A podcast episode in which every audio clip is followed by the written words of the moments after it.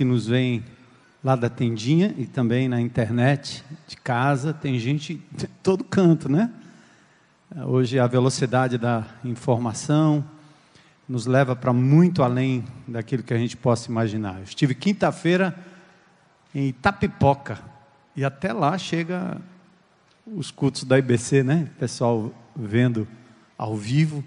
Encontrei alguns amados lá que nos veem, nos acompanham. Então, louvado seja Deus por isso. E vi uma igreja vibrante lá em Itapipoca, assim como tem outras igrejas vibrantes, avivadas no sentido mais correto da palavra. Igreja que é fundamentada no Espírito de Deus e na palavra de Deus, no poder de Deus e na palavra de Deus. Então, muito feliz. E que culto maravilhoso esse, né? A gente começa louvando a instrumentalidade da banda do Radical, nossos jovens e adolescentes, né? Não foi lindo? Eles merecem um aplauso, não merecem? Para a glória de Deus. Estão lá atrás, mas é bom, né? Porque eles vêm todo nervoso, que aqui é maior, é grande, né? Mas fizeram com muita maestria para a glória de Deus. Isso é muito bom. Bom, nós estamos na nossa série Construir para Restaurar. E essa semana eu me debrucei num, num, trecho da palavra de Deus de Neemias, depois de termos no primeiro domingo o Osmar pregando e falando sobre Neemias, uh, redefinindo o que significa interceder. Neemias uh, estava na época do exílio da Babilônia, que depois foi conquistada pelos medos, depois pelos persas. E enquanto o povo de Israel foi levado todo para o cativeiro, passando 70 anos exilados numa terra estranha, a cidade de Jerusalém estava absolutamente destruída. Muros destruídos, templo destruído e como faziam antigamente os imperadores, eles deixavam na cidade um, um grupo que eles consideravam assim, aqueles que talvez fossem os piores habitantes aos olhos deles. Alguns imperadores e alguns reis costumavam até levar alguém do seu próprio império para habitar no lugar e fazer uma espécie de mistura. Foi assim que aconteceu em 722, quando as dez tribos do norte foram levadas para o cativeiro assírio. E eles então misturaram a raça de judeus que ficou um pouquinho com os assírios. E aí deu a mistura chamada de samaritanos. Os judeus não gostavam muito, e ainda não gostam né, da ideia da mistura de raça. Mas em Jerusalém, ficou um povo sofrido. Uma cidade sem muros é uma cidade vulnerável, sem proteção. É uma casa sem paredes, é um corpo sem pele, é um quartel sem muralhas, é uma cidade sem proteção. Não tem como guardar a sua alimentação, a água também, escombros, sujeira, muita coisa ruim, não só do ponto de vista físico, mas do ponto de vista espiritual, do ponto de vista emocional. Era um povo quebrado, um povo adoecido. E onde estava Neemias? Neemias estava no território do inimigo, porém numa boa, vivendo na cidadela de Suzã, sendo o copeiro do rei, o indivíduo responsável por experimentar a comida do rei, ou seja, ele comia muito bem, ganhava muito bem, era um alto funcionário, mas quando ele soube da notícia do que estava acontecendo na sua terra natal, os escombros, a humilhação, Neemias pegou aquela informação, gravou na sua mente, mas a informação não ficou lá, como nós estamos acostumados a recebermos tantas informações via WhatsApp, Instagram, Facebook. Nós temos tantas informações hoje, mas essas informações ficam exatamente aqui, no âmbito da nossa mente. Você ouve de crimes, de guerras, de perdas, de mortes, de suicídios. Hoje eu ouvi uma notícia terrível que eu já venho acompanhando há algum tempo. Com o efeito da internet nos jovens e adolescentes, cresceu assustadoramente o número de suicídios. Inclusive, existem programas ou sugestões de indivíduos que mostram exatamente como é que um adolescente pode se suicidar. Mostra a técnica, como é que faz. Então, que terrível. Você recebe informações assim também. Morreram tantos, houve uma chacina ali, a facção tal tomou conta de tal lugar, o policial matou fulano, ou então morreu. E você vai ouvindo Brasília, o roubo, a mentira, um familiar, um amigo, uma pessoa traída, um filho que foi abandonado, uma criança deixada no lixo, abortos sendo feitos aí à torta à direita. Você vai recebendo essas informações e elas ficam aqui na tua cabeça. Logo depois você esquece e outras informações entram. Neemias recebeu a informação e ela desceu ao seu coração, mexeu com o seu emocional, com o seu íntimo. E quando ele pensou naquela situação que desceu ao seu coração com sensibilidade, ele se coloca diante de Deus em jejum e oração e vai orar ao Senhor, vai interceder. E o Osmar nos ensinou que interceder não é orar por alguém distante ficar lá de longe intercedendo o resto da vida, é fazer parte ou fazer-se parte da solução. Interceder é o caminho da desgraça com o caminho da promessa. Eu intercedo, eu faço parte. Nós falamos da semana passada da tristeza de nós estarmos recebendo tantas informações e não sermos capazes de interceder a ponto de não só orar a Deus, mas fazer parte da solução como igreja. Porque senão o Brasil não estaria como está hoje um país proeminentemente evangélico, com várias igrejas em vários lugares, mas nada muda.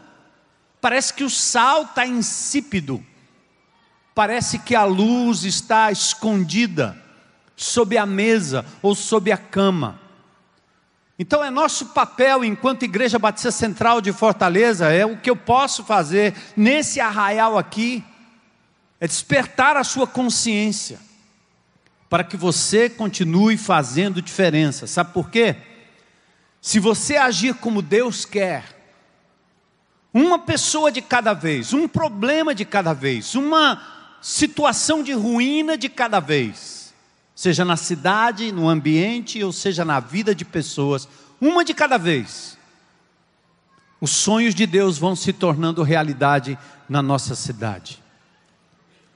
E quando diz que Ele vai fazer os nossos sonhos prosperarem, não significa que a nossa prosperidade é essa balela de positivismo que nós estamos vendo aí em gurus que ficam dizendo para o povo que vai dar tudo certo, que você vai ganhar muito dinheiro, que você pode projetar, ganhar um carro do último tipo, ter um avião e ser bem sucedido na vida. Esse tipo de prosperidade, ela é capitalista, doente é um tipo de prosperidade egoísta. É o tipo de prosperidade cujo Deus é mamon. E as pessoas estão ouvindo, dando ouvidos a isso, alguns até misturam com o Evangelho, mas é outro Evangelho, não é o Evangelho de Jesus, porque ele, sendo rico, se fez pobre, sendo Senhor, se fez servo ele padeceu, porque qualquer que queira nesse mundo viver de forma justa e piedosa, haverá de padecer perseguições. As lutas são inevitáveis e nem sempre a gente ganha. Podemos ganhar uma batalha aqui, outra batalha ali, outra batalha acolá, uma luta aqui, uma luta acolá, mas nós também perdemos, nós também tropeçamos, nós também choramos, nós também lamentamos. E por isso Israel estava naquela situação, não porque Deus quer, mas pelos pecados do próprio povo, da nossa nação, da nossa cidade, dos nossos governantes, pecados cometidos por nós mesmos, crentes em Cristo Jesus, carregando Jesus no peito mas estamos fazendo as mesmas coisas que fazem aqueles que estão levando o nosso país para o buraco. É violência em cima de violência. Por que, que o feminismo hoje encontra um terreno tão fértil no coração das mulheres? Porque os homens de Deus maltrataram as mulheres de Deus por muitos anos. Porque não amaram com o amor de Jesus. Porque cantaram glória e aleluia, oraram, levantaram seus braços, mas se esqueceram do amor, serviu. Do marido que é autoridade, não para ser servido, mas autoridade para servir. Eu vinha no carro pensando nisso, eu disse: será que existe alguma mulher que teria coragem de ir a público e dizer: eu sou feliz porque sou submissa a um homem que me ama? Sinceramente, eu gostaria de dar o microfone para minha esposa, que está agora descansando lá em Natal, para que ela pudesse, e de vez em quando eu pergunto: será que eu sou esse doido, maluco, que maltrato tanto você? Eu pergunto de vez em quando. Eu disse, que é isso? Por que você está me perguntando isso? Porque, embora eu faça e cometa erros, um homem de Deus é autoridade no sentido de que ele é responsável para amar, suprir e etc. Gente, nosso país está em ruínas, como em ruínas estava Jerusalém. E Neemias não ficou no discurso, Neemias não ficou no rito, Neemias não ficou na oração, Neemias não fez uma vigília a noite inteira tentando clamar e depois na segunda-feira que se lasquem os restos da nossa cidade. Neemias saiu da sua posição e decidiu interceder depois de orar a Deus para buscar dependência do Senhor. Ele foi à presença do rei e lá ele recebeu o quê? Tempo. O que mais? Por isso que o pastor tem que pegar todo domingo, né? Repetir de novo. tempo, autoridade e recursos. Puxa vida, eu consegui. E de novo eu repito, né? O que eu prego aqui durante uma hora quase, não é para você tudo que eu vou dizer, não. Pegue uma coisa só. O Aristides acho que captou uma, né? Leve para casa e responda diante de Deus. E que essa semana seja uma semana diferente para a glória de Deus. E por onde você passar, o reino de Deus vai ser implementado. A palavra prosperar nesse cântico tão lindo que eu pedi que eles trouxessem aqui hoje à noite para abrir esse tempo de mensagem, é, ele vai te fazer prosperar, mas não pense em cifrão, não. A palavra prosperar significa você intentou fazer uma coisa e deu certo. Você agiu conforme os planos de Deus e deu certo. Toda vez que você buscar o reino de Deus em primeiro lugar, o Senhor vai acrescentar as demais coisas. Não inverta, porque isso é positivismo barato, que só faz engordar os cofres dos gurus, que em nome do Evangelho estão pregando um sucesso que Jesus nunca quis que nós tivéssemos. O sucesso vem pela honestidade, pelo trabalho duro, pelo trabalho árduo. O sucesso vem por você ser ético. O sucesso vem por você ser piedoso e buscar a Deus todos os dias. E o seu negócio pode dar certo, ou você ganhar milhões, ou pode não dar certo e você ter que mudar de negócio. Ou então você, de acordo com o padrão do mundo, vai ter que viver pianinho, pequenininho, na modéstia, com contentamento para a glória de Deus. Então hoje eu quero levar vocês para um texto de Neemias que eu, eu fiquei abismado, nem combina muito com o meu, meu jeitão de ser, né? Eu nunca vi tanta sensibilidade num texto. Eu fiquei pensando assim: como é que pode Neemias ter sido tão sensível, mexendo com tijolo, com madeira, com construção? Onde é que há sensibilidade numa construção? Ah, isso é coisa de. Vocês estão fazendo isso aí, essa tenda, construindo coisas aqui. Isso aí é tentativa de criar um ambiente bonito, é só isso, é construção, não tem nada a ver com gente, não tem nada a ver com vida, não tem nada a ver com sensibilidade. E quando eu abri o texto de Neemias, eu fiquei abismado. Eu disse: será que eu vou conseguir transmitir isso que eu percebi em Neemias? Capítulo 2, versículos 9 a 20. Vamos ficar em pé, quem puder, só para mudar de posição. e nós vamos ler esse texto.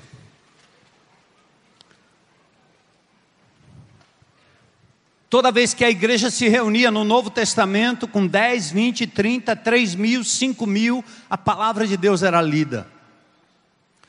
O que eu vou ler agora não são minhas palavras, é palavra de Deus.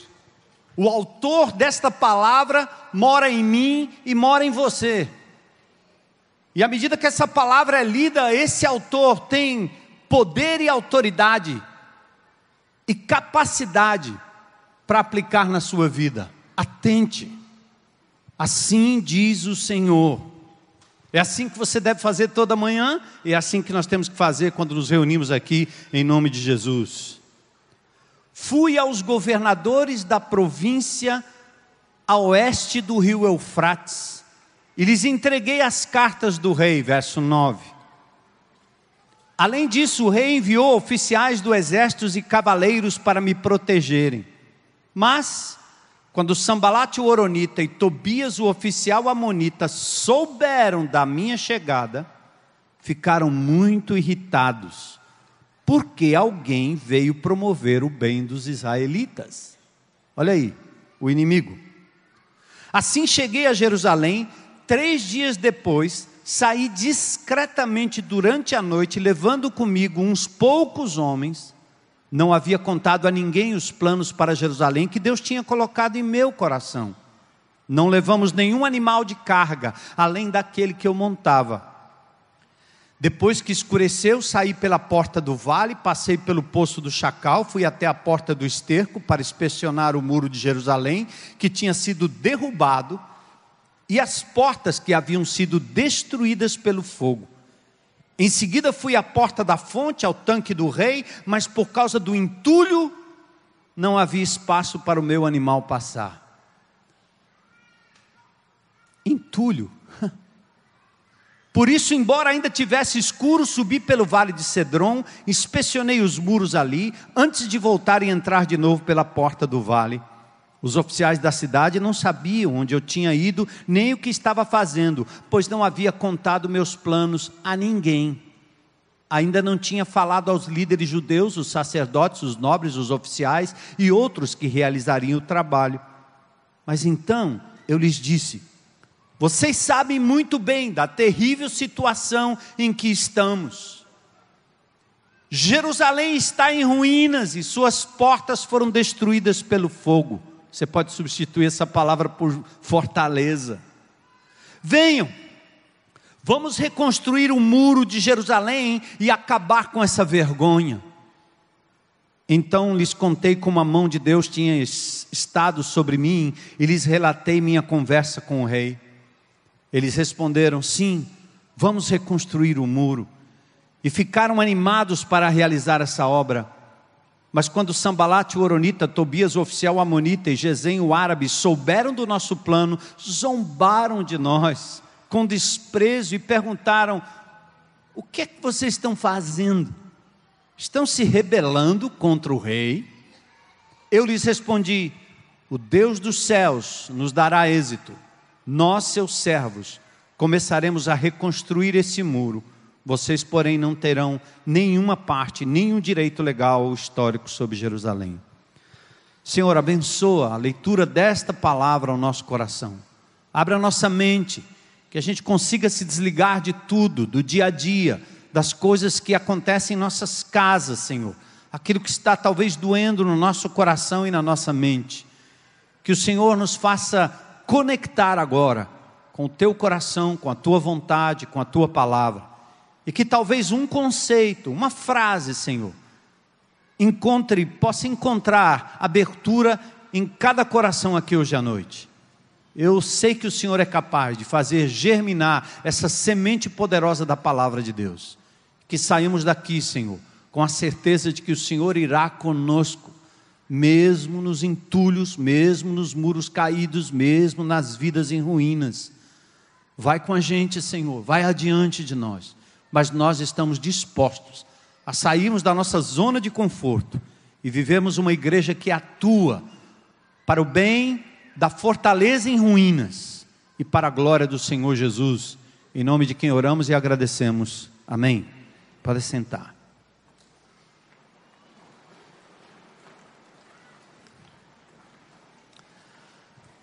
Ah, vocês entenderam, né? Quando o coração está alinhado com o coração de Deus, a informação que nós temos vai gerar em nós um sentimento de empatia e compaixão pelo sofrimento do outro.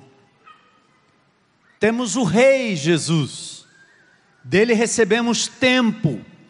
Quanto tempo? Eu ganhei pelo menos até agora uns 40 anos. Sonhei alguns sonhos de Deus no passado, mas jamais poderia imaginar que chegaríamos nesse nível. Eu não tinha capacidade de enxergar tudo. Simplesmente coloquei o meu coração diante de Deus em 2008, para dez anos depois, ver o que eu vi, perceber o que eu percebi aqui aos sábados. Meninos e meninas desta comunidade, plantando árvores, brincando aqui ao redor vendo a fração do que existe do outro lado do crime, do outro lado da loucura, do outro lado do roubo. Existe uma esperança, existe família, existe gente que ama, que olha nos olhos, que dá espaço, que brinca com, que se importa, que intercede. Então temos recebido desse Deus tempo, autoridade em nome de Jesus para entrar em todo canto, em todo lugar. Seja no trabalho, seja no condomínio, seja na família, seja no teu negócio, seja na cidade, nos becos, nas vilas, nas ruas. Deus nos deu autoridade. Entre no nome de Jesus. Ore em espírito, imponha as mãos, não espere por ninguém. Você já foi empoderado pela presença do Espírito Santo de Deus em você. Deus nos deu recursos. Não olhe para aquilo que você ainda não tem, olhe para aquilo que Deus já deu para você. Olhe para a sua bicicletinha, não fique olhando para o jato, que um dia você vai obter, se puder mentalizar que isso é doidice do Deus mamon, idolatria pura ao ter mais do que ao ser. Veja o que Deus já colocou na tua mão. É possível. O Jorge, que comanda a escolinha de futebol aqui, dos meninos e meninas que jogam aqui na vizinhança, jogam aí no nosso campo, brincam aqui na quadra, disse que esses meninos simplesinhos, na atividade de sábado ontem, vieram jogar, brincar, plantar árvores, pintar aqui os meio-fios. E para eles participarem da atividade, eles tinham que trazer algum tipo de alimento aqueles meninos carentes, necessitados, trouxeram cestas básicas, formaram cestas básicas. Eu me lembro uma vez indo à Barra do Bento, levando alimento para uma comunidade faminta. Quando eu cheguei lá, tinha feijão, tinha um carneiro que tinha sido sacrificado lá para a gente comer, eu achei foi bom. Eu gosto de cordeiro, de carneiro, né? Bom demais. Até bode, né? Comi um bode aí no interior. Eu nunca achei que era bom. Disseram que o bode fedia demais. Mas eu achei a carne ótima. Aquele povo que a gente foi abençoar, saiu de lá abençoado. Porque é assim, o pobre reparte. A mãe pobre põe mais um, põe o vizinho, põe outro, põe dentro de casa. E a gente fica fazendo continhas porque tem que dar super educação, tem que dar super curso, tem que mandar para a Europa, tem que mandar para a NASA, tem que mandar para a Lua o filho, não dá para mandar um, dois, três, quatro, dez, só um. O simples não, ele divide o que ele tem. É esse exercício do bazar que nós estamos fazendo. Você reparte aquilo que você tem, as pessoas da comunidade vêm aqui, compram por um real, por dois reais, por cinco reais, coisa que custaria 40, 50, coisas até de grife que nem teriam alcance. E nós já estamos vendo a comunidade vestindo roupa de grife aí, é muito legal. Glória a Deus, não é não? Hein? Ô oh, igreja abençoada! Até o Dudu que não está aqui, não é não? Estava vestindo um negócio meio americano, sofisticado. Ele disse, aí, ganhei aí. Foi aí no bazar, aí, no bazar. Uhum. Mas vamos lá, atentem comigo. Neemias está lá, na cidadela de Suzã, recebeu a notícia, se sensibilizou, orou e agora ele decidiu ir. O que que ele encontraria lá? Ele não sabia, ele só sabia de ouvir falar. Agora era a hora do vamos ver, mãos à obra. Mas é interessante que mesmo nesse exercício de Marta, daquela que faz tudo, como a minha esposa, quando você pensar numa coisa, a Heloísa já fez. Quando você pensar em ajeitar um negócio, ela disse: já ajeitei, pronto. Ela é daquelas que é para fazer. Chegou a hora de Neemias ir. A teoria na prática é outra. Podemos encontrar todo tipo de obstáculo quando você se envolver na restauração de ruínas. E atente aí, ruínas não são só ruínas de muros, de pedras, de tijolo, de madeira, mas ruínas emocionais, vidas, pessoas também em ruínas. Você vai encontrar todo tipo de situação, mas você tem que ter princípios como Neemias tinha, em todo o tempo, em todo o caminho. Onde estão os princípios? No capítulo 1. Primeiro ele disse assim: Deus dos céus, grande e temível. Ou seja, quando ele viu o problema, ele elevou os seus olhos para Deus. Ele diz: Eu oro noite e dia por teu povo. Ele colocou diante de Deus a situação de desgraça. Depois, no verso 7 do capítulo 1, Neemias fez uma coisa linda que nós temos que fazer. Ele assumiu a culpa com o povo. O povo tinha sido levado para o exílio por causa dos seus próprios erros e pecados, porque eles abandonaram a palavra de Deus, viveram o ritual do templo, mas abandonaram o Senhor do templo. Neemias começa confessando e ele, ele, diz assim, ele não diz assim, eles erraram. Neemias diz: Nós pecamos diante de ti, Senhor. É por isso que meu povo está desse jeito. Eu acho que a igreja brasileira, eu não quero falar da igreja brasileira, mas nós, como igreja, nós temos que também nos penitenciarmos nesse sentido e dizermos: Nós falhamos durante muito tempo. Eu fui crente em Jesus, há quanto tempo eu entreguei minha vida a Jesus? Quantas pessoas eu tirei da lama? Quantas ruínas eu reconstruí? Quantos muros eu consertei? Quantas brechas eu fechei? Olha o tempo que você, ao invés de ser sal, foi insípido, não agiu, foi omisso, não disse nada, não falou nada e aprendeu na igreja que você era para vir aqui domingo, ouvir uma pregação, ter uma oração, passar a noite em vigília e que o povo continuasse morrendo na violência. É quase como político. O que ele quer é acudir no dia da eleição e nas vésperas da eleição. O que ele quer é fazer coisas que vão maquiar a situação, mas não querem cuidar de fato das feridas do povo e e, e das necessidades do povo. E nós, como crentes em Cristo Jesus, fazemos exatamente isso. Omissão.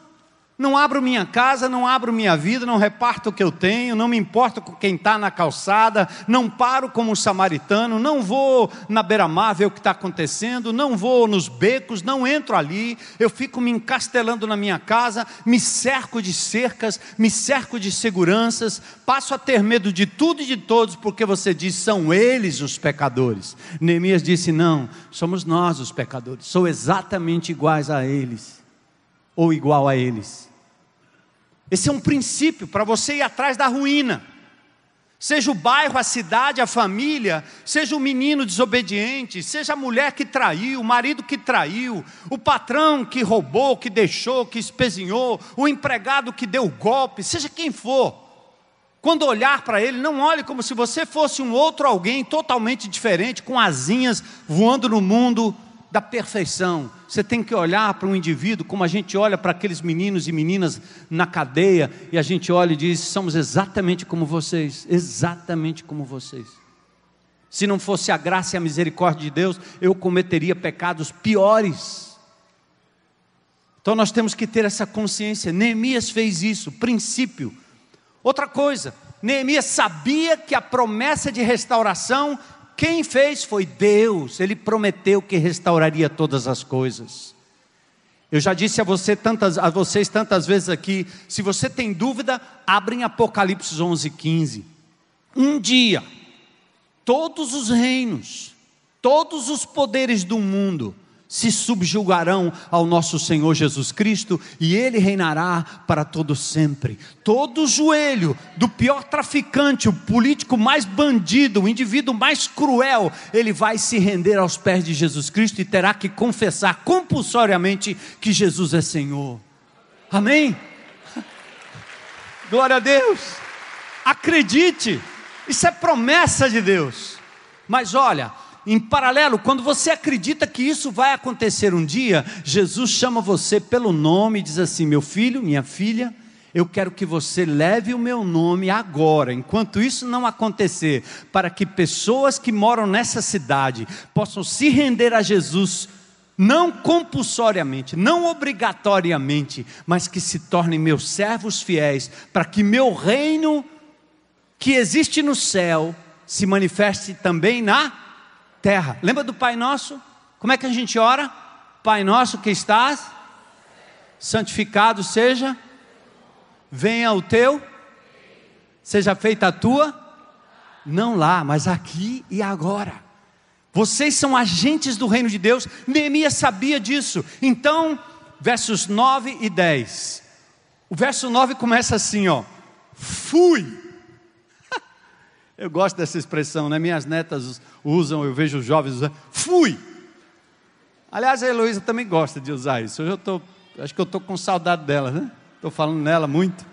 Amanhã eu vou lá. Ah, ela está me assistindo. Oi, bem.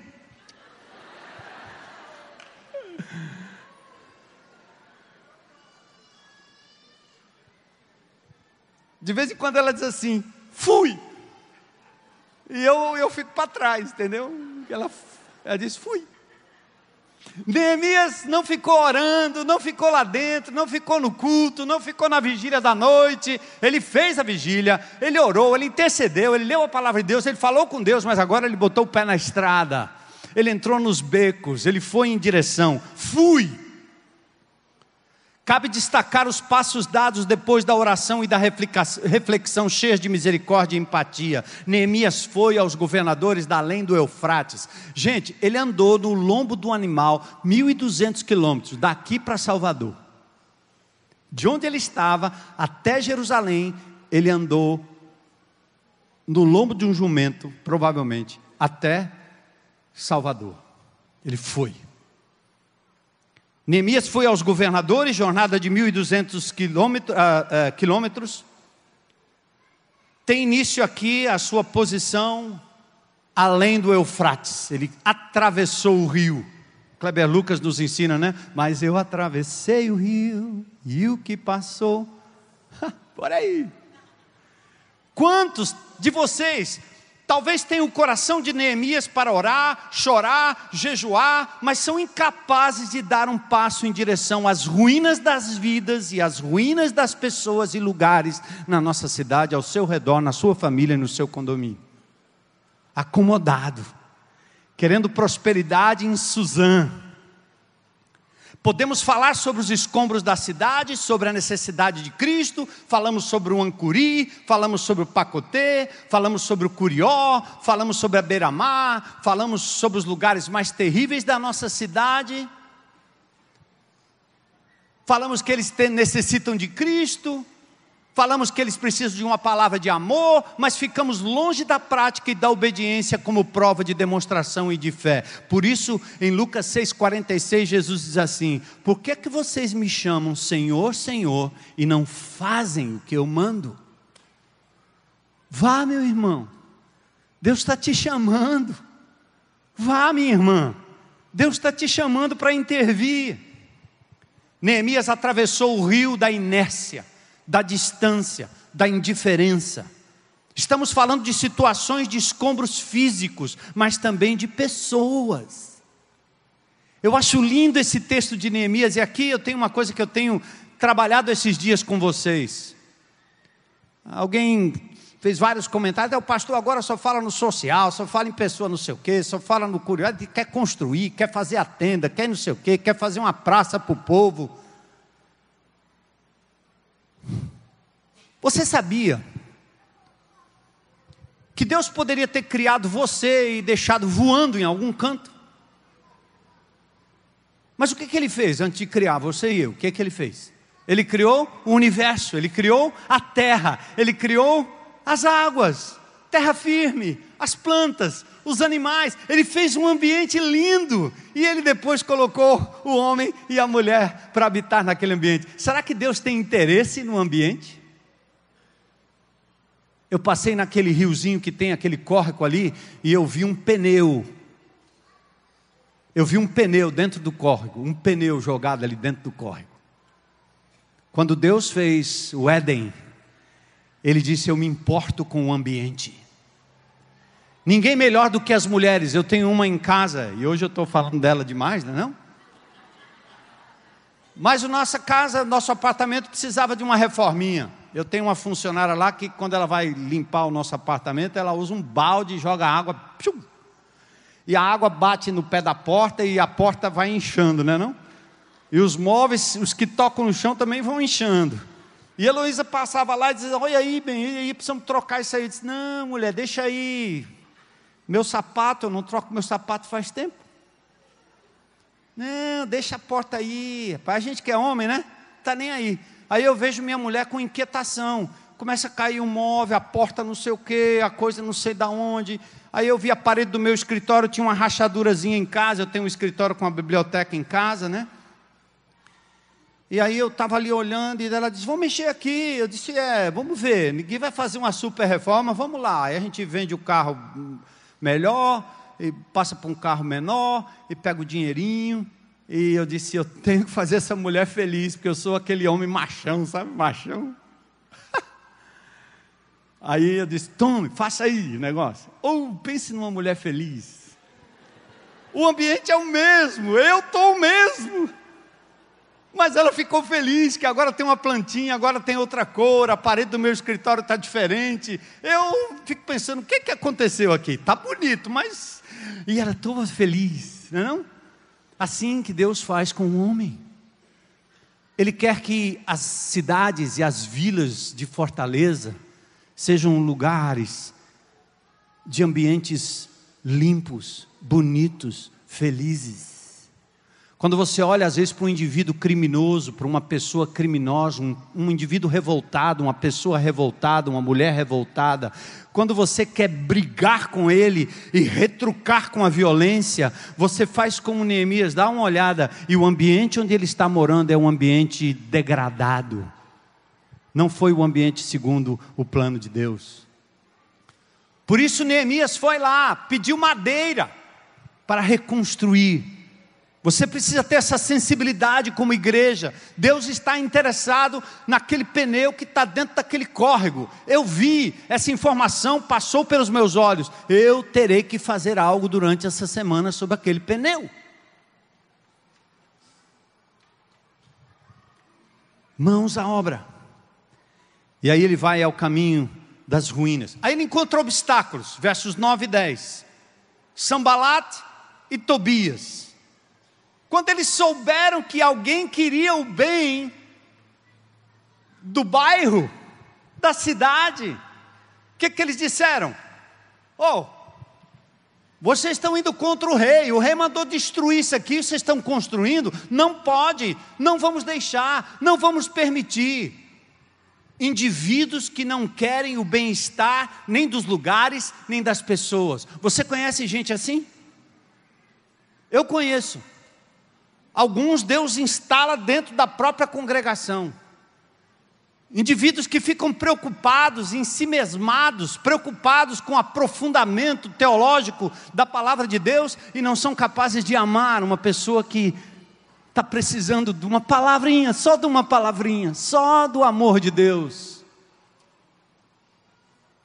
Sambalá e Tobias são esses obstáculos que você vê, você olha para o teu filho e alguém diz: Esse aí não tem mais jeito, não. Você olha para uma pessoa, um parente, um amigo e diz: Esse cara não tem jeito. Você olha para um indivíduo no condomínio e diz: Esse não tem jeito. E nós temos aqui histórias e mais histórias de pessoas que não tinham jeito, o Senhor deu um jeito, porque Ele é um Deus que restaura ruínas. Aleluia. É nisso que você deve crer. É essa a prosperidade. Continuar acreditando que ainda é possível mudar corações, vidas, famílias, condomínios, empresas, prefeitura, estado, vielas, casas. Eu creio. Ele enfrentou os primeiros obstáculos. Aliás, isso aqui é uma lição muito grande. O futebol tem um termo muito interessante. Quando você vai para campo e o adversário não aparece, os macha, macharal sabem aí. Diz que você vai ganhar por WO. Já ouviram essa expressão? WO? Vem do inglês walk, andar, over, sobre. Significa WO, walk over. É passar por cima. É como se não tivesse obstáculo, não tem adversário. E aí nós temos uma máxima na vida cristã que é assim: ó, se Deus está comigo, meu amigo, não tem problema, não tem doença. Eu, eu fui daqui para Sobral esses dias, fui para Itapipoca também no rádio e ouvi várias rádios evangélicas, não ouço. Aí eu vi uma abençoada lá, rapaz, era um negócio um atrás do outro, era todo o tempo falando, e é um negócio assim, não tem, não tem e não tem doença, e não tem, não tem problema, e nada vai acontecer. Eu disse, rapaz, eu vou ser o senhor, eu vou voar, eu vou sair do carro voando. Caramba, e minha coluna doendo. Falta de fé, né? Falta de fé. Quando não acontece, é falta de fé. Hein? Eu me lembro anos atrás, quando teve aqui uma campanha chamada Janela Fortaleza, eu fui chamado para coordenar. É um grande pregador que eu, a princípio, não gostaria nem que ele participasse, porque eu já tinha visto alguns vídeos dele.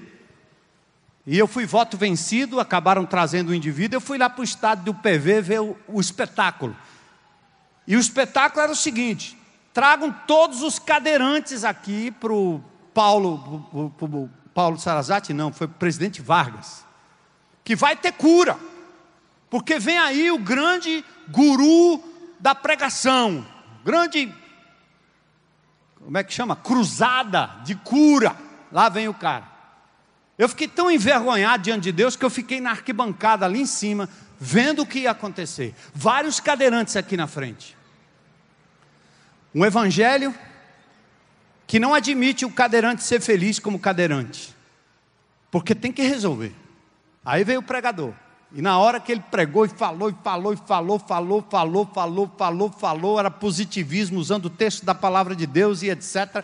Daqui a pouco, num determinado momento, no ápice, quando estava todo o povo, oh, glória, aleluia, o estádio vindo abaixo, aquela comoção, eu sentado ali olhando, disse, meu Deus, o que é que vai acontecer? Ele disse, agora eu estou decretando que todos os paraplégicos aqui, todo o pessoal sentado, levanta, em nome de Jesus.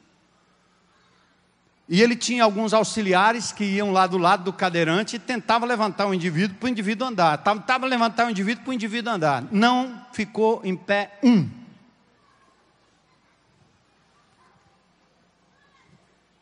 Sabe o que aconteceu? Ele disse: Vocês não têm fé. Ele saiu, o povo saiu, os cadeirantes ficaram. Eu desci, fui até o campo e comecei a chorar do lado daqueles cadeirantes. Qual é a palavra que você tem para dizer para alguém que não foi curado segundo uma promessa estranha? Porque Deus curou alguns, Jesus curou alguns para a glória de Deus. Diante do tanque de Betesda, tinha provavelmente centenas de pessoas ao redor. Ele curou um. Muitos morreram, ele ressuscitou Lázaro. Porque o que Jesus fez ali era para simplesmente dar glórias ao nome dele, Jesus. Mas o que ele prometeu na cruz do Calvário foi que todos os mortos que um dia pudessem crer nele, ressuscitariam para a vida eterna. Esse é o maior milagre. E ele disse: Eu vou transformar o caráter de vocês, a vida de vocês, arrependimento e caminhada e eu vi aqueles cadeirantes frustrados ali, alguns chorando. E é justo que se faça isso, em nome da fé. Quando você vir alguém que está doente, ore. Ore para que ele seja curado. Ore em nome de Jesus, mas não seja presunçoso, porque a vontade de Deus é que será feita. Se for para a glória do nome dele, a cura vai acontecer, como tem acontecido aqui na nossa congregação. Mas quando for para a glória do nome dele. O que nós não podemos, como igreja, é viver nessa ideia de que o Evangelho é algo tão barato que eu vou lá para resolver meu problema e se Deus então gostar de mim, ele resolve. Se eu fizer algo por ele, ele faz por mim. Deus dá consolo como ele deu a Paulo. Cura minha cegueira, cura minha meia cegueira, cura, Senhor Três vezes ele pediu. Grande apóstolo Paulo, se alguém merecia algo de Deus, era o apóstolo Paulo. Jesus disse o que para ele? A minha graça te basta. O meu poder vai se aperfeiçoar na sua fraqueza. Quando você é fraco, aí você é forte. Porque às vezes a doença, a limitação é um instrumento de Deus para nos humilhar e a gente passar a depender de Deus. Assim é a vida. Então não existe vitória sem obstáculo. O texto aqui mostra que Neemias encontrou oposição e você vai encontrar também. Não desista. Caminhe em nome de Jesus. Estes são os obstáculos. Aí ele chega às ruínas, versos 11 a 16. Ele diz: Cheguei a Jerusalém. Ele passou três dias examinando a real situação da cidade em ruínas. Quando você encontrar alguém depressivo, doente, zangado, brabo, chateado, não querendo nada com Deus, não saia para cima dele fazendo julgamentos precoces. Assim como você, quando está doente, alguma coisa não está funcionando bem no seu organismo, o médico pede exames. E você vai fazer um diagnóstico. Neemias foi sensível, ele começou a andar pela cidade com sensibilidade, três dias examinando a real situação da cidade. Não tem pressa, não tenha pressa, não fique ansioso. Mamãe, não fique ansiosa, mamãe. Papai, não fique ansioso, papai. Filhinho, funcionário, patrão, não fique ansioso. É preciso encarar a desgraça, o problema, a tribulação e fazer uma avaliação correta. Um tratamento adequado depende de um bom diagnóstico. Ressonância, tomografia, raio-x, espirometria, uma boa conversa, ouvir os dois lados, não fazer julgamento precipitado. Se você vê uma situação de ruína, seja física, seja do ponto de vista emocional, Faça das ruínas um lugar de reconhecimento, primeiro da sua impotência. Diga assim: Eu não sei, eu não consigo, mas eu dependo de um Deus poderoso que é capaz de mudar essa situação, segundo a vontade dEle e que será para a glória dEle. Ao contrário do positivismo humanista ou de projeções dos contos de fadas, faça do momento de dor um sinal para a ação única e exclusiva de Deus, Todo-Poderoso, que prometeu estar conosco em toda situação. Neemias não publicou a ninguém o seu propósito, ele foi discreto, ele não contou a ninguém o que Deus tinha colocado em seu coração. Um homem de Deus pode orar com fé e um paralítico pode andar, mas não será feito para espetáculo de ninguém, não será feito para elevar o nome de alguém, não será feito para endeusar alguém será feito quando a glória for de Deus, no tempo de Deus, na hora de Deus. E, amém? Glória a Deus.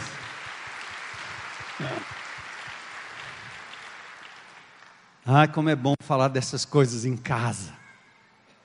Hum. O silêncio e a reflexão agora deu lugar à partilha. Presta atenção nisso. Neemias levou consigo um poucos homens, poucas pessoas. Ele levou consigo parceiros de lutas. Quando você estiver enfrentando um problema de ruína na sua vida, na sua família, no seu condomínio, na sua cidade, seja qual for, carregue com você não a multidão, mas alguns parceiros de prestação de contas. Neemias os tinha, parceiros de caminhada, parceiros de prestação de contas, diferente dos adversários que são contrários, chutam contras. Neemias tinha aqueles que criam na restauração, que estavam juntos com ele, estavam juntos com ele no escombro, examinando e sendo formadores de opinião, pessoas que estavam ali vendo a miséria do povo, e eles seriam capazes de, de, de, fomentar isso no meio da congregação, no meio do povo. rede de relacionamentos. Por isso que nós chamamos de grupos de relacionamento. No, no, Celebrando a Restauração, a gente tem parceiro de prestação de contas. Você não leva sua dor, sua mágoa, seu vício sozinho. Você compartilha com alguém. Eu tenho parceiros de prestação de contas. Homens de Deus nessa cidade, alguns dessa congregação, dessa comunidade, outros que são de fora. Até pessoas não evangélicas que são amigos meus, que eu sou capaz de contar a eles uma situação, uma decisão. Parceiros de prestação de contas. Eles sabem quando eu estou caminhando de forma certa, sabem quando eu estou caminhando de forma errada e são capazes e abertos para puxar a minha orelha quando necessário. Não caminhe só, qualquer que seja a situação, não enfrente só mulher, não enfrente só homem. Busque parceiros de prestação de contas, como fez Neemias. Muito lindo isso. E aí ele foi caminhar entre as ruínas. Diz que ele não levou nenhum animal de carga, ele não quis levar logo o suprimento para resolver o problema. Ele só estava no animal que ele montava. Escureceu, Neemias não queria chamar a atenção de ninguém, estava diante de Deus, saiu à noite, talvez com tempo de lua cheia, rodeou a cidade. Linda visão do trajeto que fechou o ciclo inteiro do muro olhou ampla e detalhadamente. Nós temos um projeto aqui para o Ancuri. E nós temos durante anos mapeado essa cidade. Já colocamos pesquisadores em campo como se fosse o IBGE, coletando dados sobre essa cidade, sobre as famílias, sobre a violência, sobre os negócios que acontecem aqui nesse bairro, sobre os meninos, sobre as mulheres, sobre os doentes, sobre as casas, sobre saneamento. Fizemos um mapeamento desse lugar, temos estudado ao longo dos anos para podermos agir de forma cirúrgica, para trazer glórias ao nome de Jesus e fazer do Ancuri um exemplo para a Fortaleza. É possível mudar essa realidade. E assim você deve fazer com pessoas, indivíduos, pessoas que estão no teu alcance, famílias, lugares escuros. Faça é possível fazer para a glória de Deus. Ele então caminhou entre as ruínas. Neemias não queria chamar atenção. O foco de Neemias estava em pessoas. Nos versículos, o verso 2 do capítulo 1, Anani Disse a ele como estavam os judeus que haviam regressado do cativeiro e depois ele falou da situação de Jerusalém. Por isso que nós dissemos, nós falamos construir para restaurar. Nosso alvo final é a restauração de vidas, de pessoas. Nós temos um exemplo lindo aqui que é o exemplo de muitos outros. É icônico, é um ícone para a gente. Do menino rebelde, o menino, o lourinho, Rebeldia aqui dentro, rebeldia lá fora, rebeldia na família, rebeldia na vizinhança, em todo canto.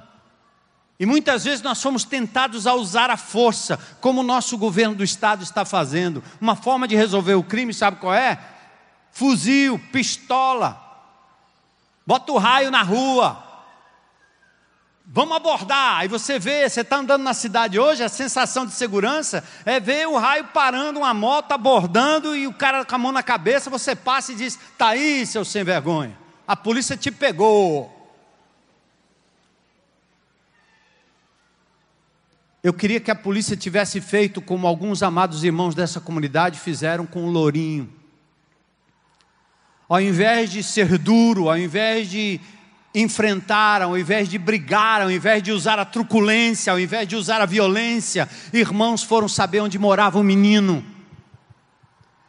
E quando nós chegamos lá, nós vimos um quartinho, nove pessoas lá dentro, uma fossa aberta do lado de fora, um lugar onde eles faziam as necessidades, um lugar sem comida, um lugar sem provisão. Estava explicado o diagnóstico. É por isso que a violência acontece.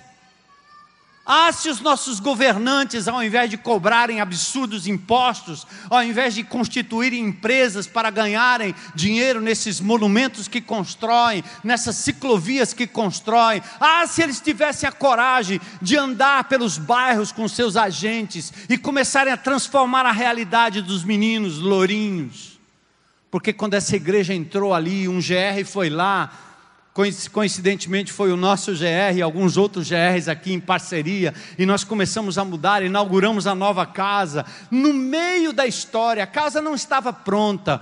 O Lourinho disse: Eu não sou mais Lourinho, eu sou Dudu, eu sou de Jesus agora. Alguém resolveu me amar, alguém resolveu me amar, alguém resolveu me amar, entende? Por isso que essa bandidagem política faz o que faz. Eles são como Sambalá e Tobias, quanto pior, melhor.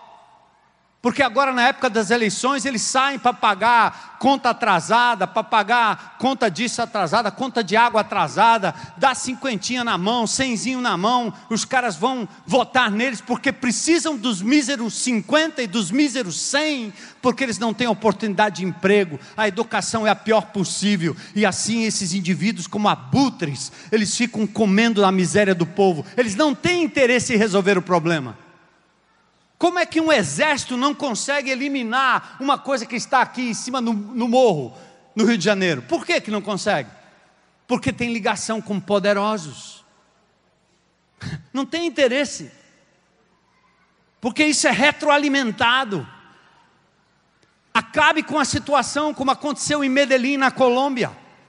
Vai lá, nos morros de Medellín, tem escada rolante. Eles conseguiram diminuir drasticamente a violência só mudando o ambiente. Aquele povo em ruínas, quando a cidade passou a ser reconstruída, eles voltaram a sonhar. Percebe, igreja? E nós não vamos construir, nós não somos minha casa e minha vida, não somos construtora, mas se você puder passar perto de alguém nessa situação, intervenha, porque o teu banheiro é cheirosinho, tua casa é cheirosinha, cheirosinha. E quando você muda o ambiente, você dá às pessoas a oportunidade de se parecerem com gente, de quererem ser gente, de estudarem novamente, de voltarem à escola, de serem obedientes, porque eles estão vendo que aquilo que está sendo feito é feito com amor de Jesus e sem interesse. Eu já disse aqui que fazer o bem às vezes é feito de uma forma errada, motivação errada. Lembra Pablo Escobar fez isso. O maior traficante colombiano fazia construir casa. Só que a motivação era outra. O povo de Deus tem outra motivação: acesso ao coração para que a palavra de Deus seja pregada. E cuidar do ambiente como Neemias cuidou. Aí ele começou a caminhar nas ruínas. O foco estava em pessoas. Ele inspecionou. A palavra inspecionar no hebraico aqui, nos versículos 13 e 15, é a palavra para avaliação do ferimento e da extensão da dor. Neemias se preocupava com Jerusalém, seus muros, suas ruas, seus aquedutos, suas fontes, suas portas, assim como nós temos que nos preocupar com Fortaleza, suas casas, seus bairros, seus rios, suas árvores e sua, a sua propriedade, a nossa tenda, enfim. Sabe de uma coisa? O teu carro o estado do teu carro dentro é o estado do seu coração, sabia? Sujo, cheio de breguesso dentro, caroço de manga, chilito jogado para todo lado, as baratinhas saindo. é o estado da tua alma, hein? O ambiente onde você vive, a sua casa. Já viu um adolescente com a cabeça bagunçada, como é o quarto de um adolescente? É o estado de espírito do adolescente. Demora um pouco para se organizar, e tem que ter paciência, não é não? Mas o nosso bairro, a nossa casa, a nossa rua, é o estado. Você anda no interior, nos lugares mais pobres, e você vê o eirado todo varridinho, a casa de cimento queimado, toda limpinha a louça brilhando. Uma vez eu estava no meio do nada, num rali, no meio do nada, com a fome tremenda, eu e o Kleber. O Kleber é muito fino, carrão com ar-condicionado. E nós saímos para lado de fora e ficamos assistindo o negócio. Eu disse, rapaz, estou com fome. Aí vieram os meninozinhos pequenininhos, tudo sem chinelo, sem nada, sem camisa. Eu disse, rapaz, esse povo deve morar onde? Debaixo da árvore. E eu sentado ali, um calor tremendo e a fome batendo. Os meninos chegaram perto, ficaram vendo o carro, parece que nunca tinha visto o carro. E o rali ia passar por ali. Eu chamei um menino desse e disse: Rapaz, você mora onde? Eu disse: Eu moro para colar. Para colar, pense. Eu disse: Rapaz, faça o seguinte, amigo. Eu estou com fome. Eu vou lhe dar aqui 20 real. Eu acho que era igual ganhar na loteria. Diga para tua mãezinha lá, você já comeram? Eu disse, não, nós vamos comer daqui a pouco. Eu não vou perguntar nem o que, que você vai comer. Leve 20 real, por favor. Diga para sua mãezinha lá que mande um prato de qualquer coisa que ela for fazer lá.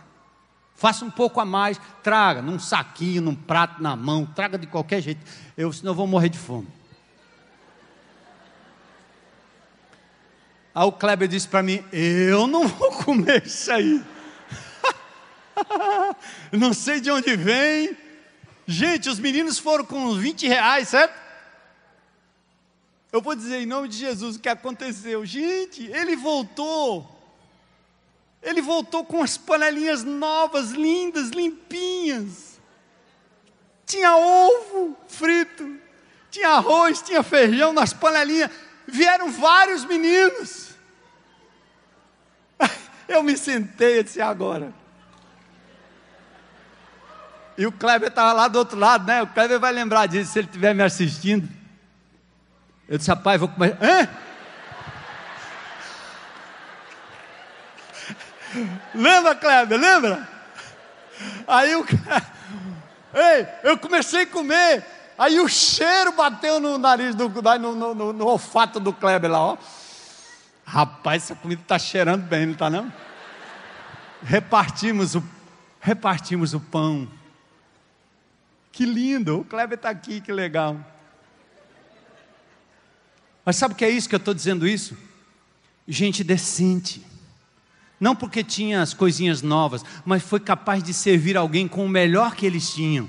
E coincidentemente, eram panelinhas novas. Glória a Deus por isso.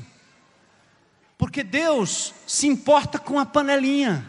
Deus se importa com o seu armário, Deus se importa com a sua bicicleta, com o seu sapato, com a sua roupa, com o seu ambiente, com a sua empresa, com a sua casa. Deus se importa com isso, como Ele se importa com o seu coração.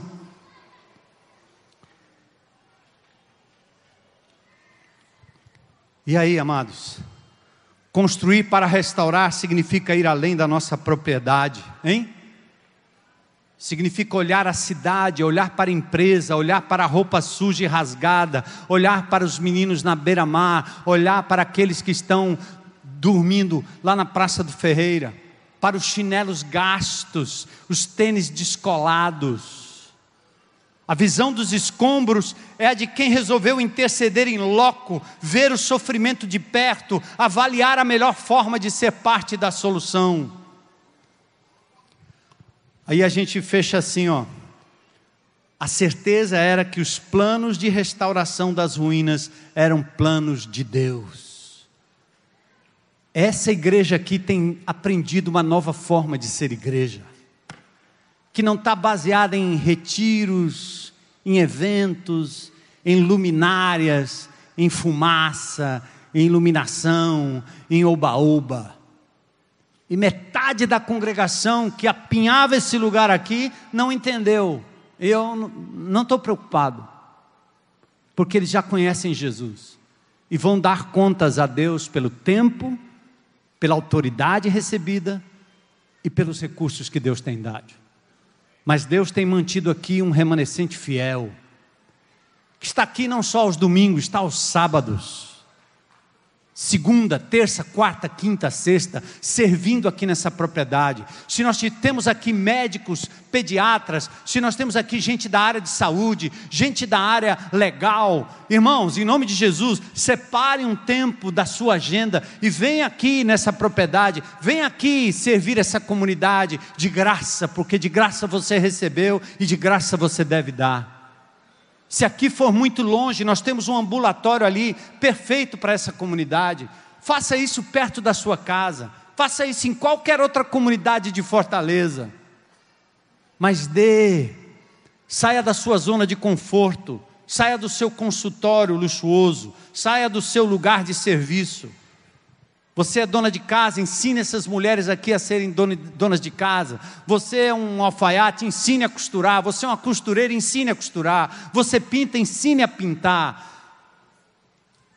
Saia do seu castelo de Suzã e vá para os escombros. Deus vai usar você de uma forma poderosa e maravilhosa.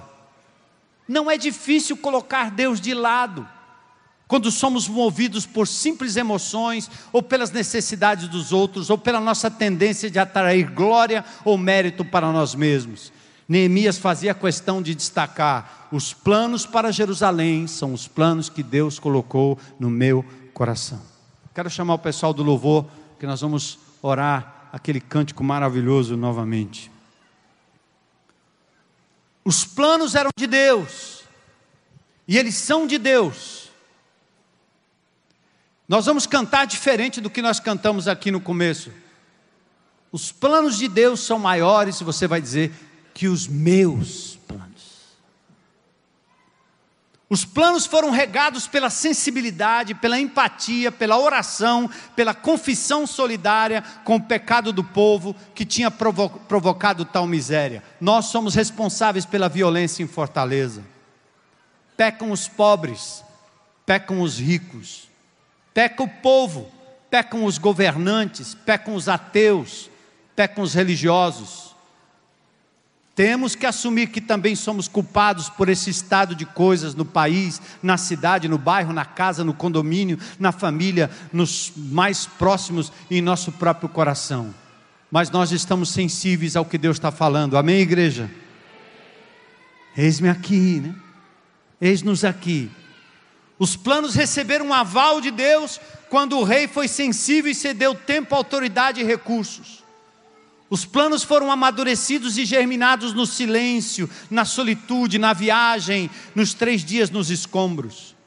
Os planos de Deus foram compartilhados com os parceiros mais chegados, com quem Neemias prestava contas e abria seu coração.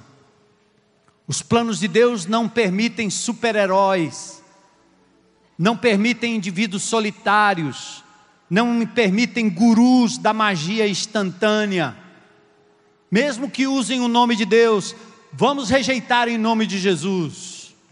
Neemias revela que Deus levantaria um exército frágil.